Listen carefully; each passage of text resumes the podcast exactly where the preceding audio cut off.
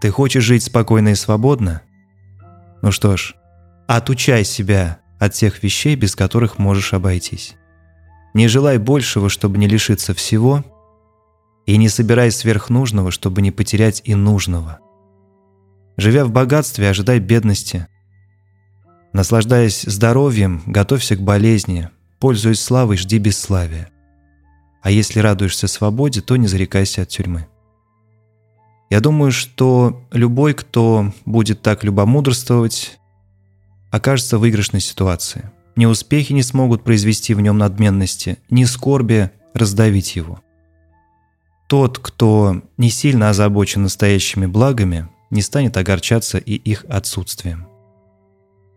С другой стороны, важно беречь себя от такого состояния, как фатализм. Тем более, что к этому состоянию располагает сама эпоха, в которую мы живем.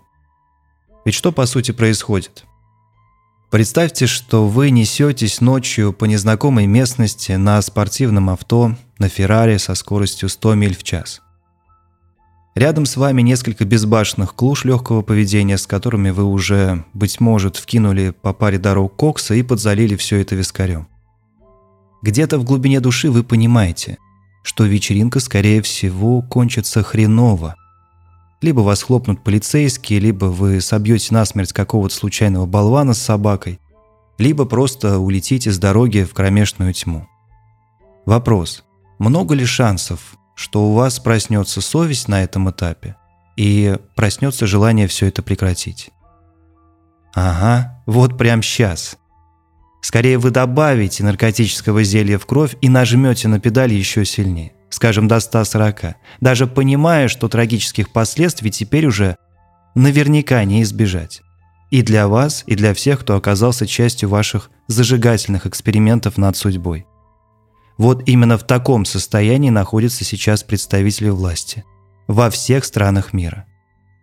Где-то в глубине, ну не назову это душой, да, на своем подсознательном рептильном уровне они уже понимают, что все кончено, мы разобьемся. Отсюда и дичайшая деструкция общества и действия, которые отличаются запредельным маразмом. Высшие слои реально захвачены бесами и гонят всех к пропасти. Они осознают, что обречены, да.